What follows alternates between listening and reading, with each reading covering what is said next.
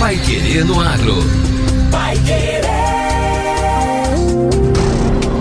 91,7. Bom dia, hoje é segunda-feira, 6 de novembro de 2023. Eu sou José Granado e o Pai Querer no Agro, edição 933, está no ar. Seja bem-vindo.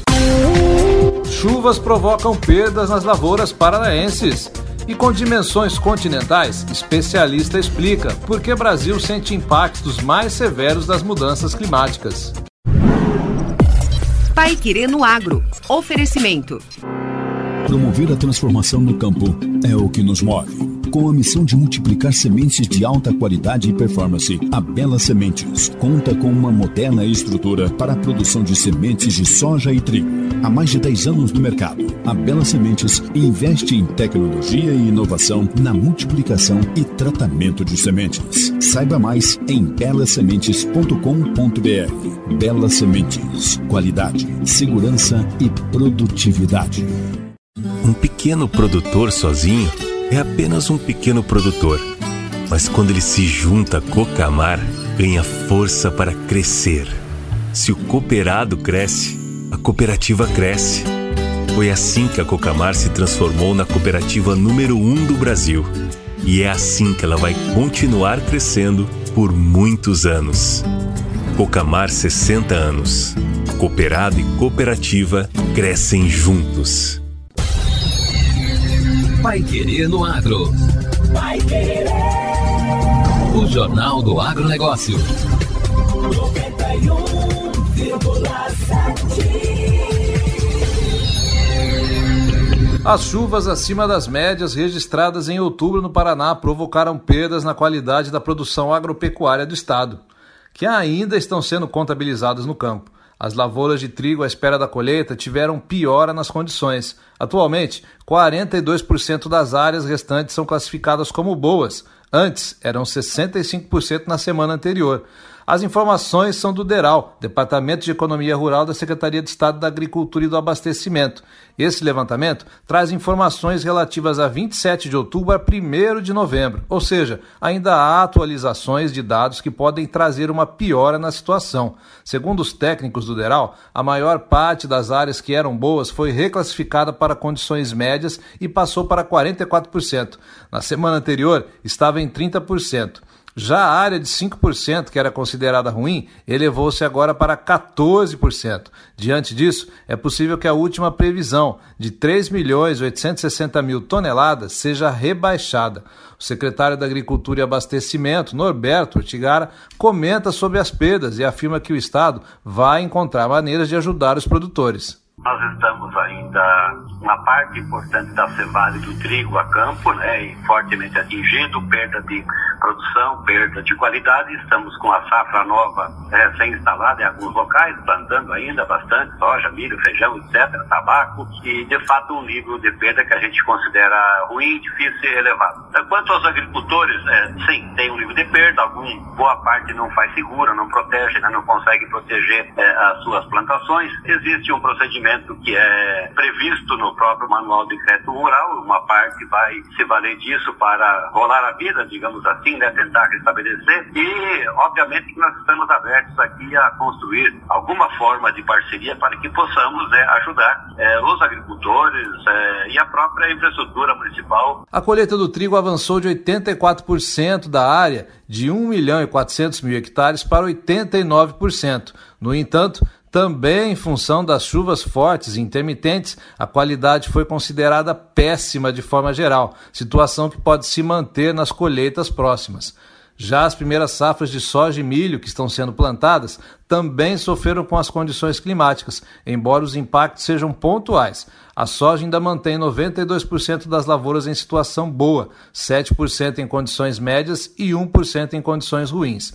O milho sentiu mais as chuvas de outubro, primeiro por ter sido plantado antes da soja e depois por estar concentrado mais ao sul do estado, onde as precipitações foram mais abundantes. Do que está a campo, 83% tem condições boas, 15% medianas e 2% ruins. O excesso de umidade fez com que o feijão, que já está semeado, perdesse qualidade. Em relação à semana anterior, as áreas em condições ruins subiram de 1% para 3%. As médias passaram de 17% para 24%, enquanto as que estão em situação boa baixaram de 82% para 73%. O plantio já atingiu 83% da área estimada, de 111.400 alqueires aquém do desejável, diga-se de passagem. A alta umidade do solo dificulta a entrada de máquinas e, onde é possível o trabalho, a prioridade é para a soja. O núcleo regional de União da Vitória no Sul não conseguiu evoluir na semeadura e metade das áreas plantadas foram classificadas como ruins. As chuvas volumosas podem ainda exigir o replantio ou nova colocação de adubo, o que aumenta os custos de produção nas áreas que exigirem esse manejo. Em outras regiões, a grande umidade do solo pode manter as raízes encharcadas, podendo posteriormente ter reflexo, é claro, negativo na produção. Agora, no Pai Querendo Agro. Destaques finais. Com dimensões continentais, Brasil sente impactos mais severos das mudanças climáticas. Os impactos das mudanças climáticas já são sentidos no Brasil de forma mais severa do que a média global, isso em virtude das dimensões continentais do país e pela localização em região tropical de parte considerável do território brasileiro.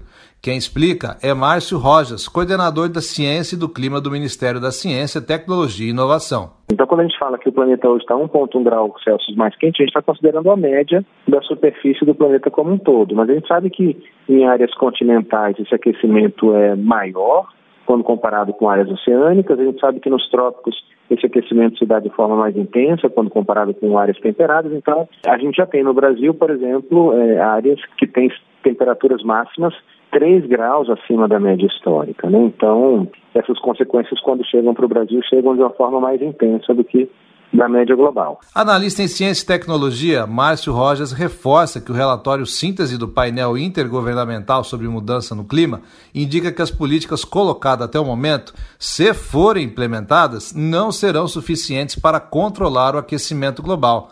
Rojas destaca a necessidade de metas mais ambiciosas para limitar o aquecimento em um grau e meio Celsius em relação aos níveis pré-industriais, conforme pactuado no Acordo de Paris. Todos os países do mundo precisam reduzir significativamente suas emissões até 2030 e precisam alcançar a neutralidade do ponto de vista de emissões até 2050. E isso para que nós tenhamos uma chance de limitar o aquecimento em um e meio, tal qual é, acordado pelo Acordo de Paris. Né? O especialista fala ainda da expansão dos impactos das mudanças do clima, a exemplo da seca histórica que atinge o estado do Amazonas. Eventos que antes tinham uma recorrência de 50, 100 anos, agora estão acontecendo com a frequência muito maior.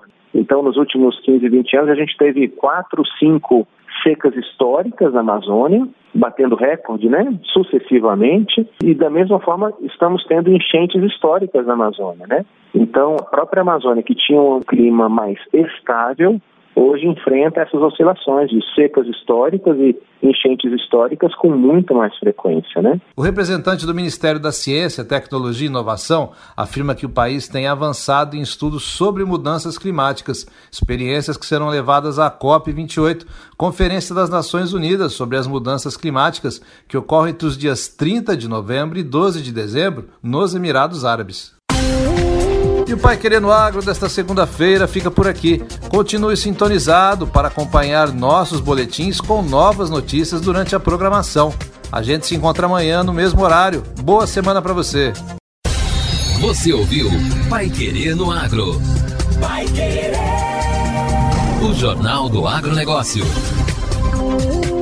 Contato com o Pai Querendo Agro pelo WhatsApp 999941110 ou por e-mail agro@paiquerer.com.br.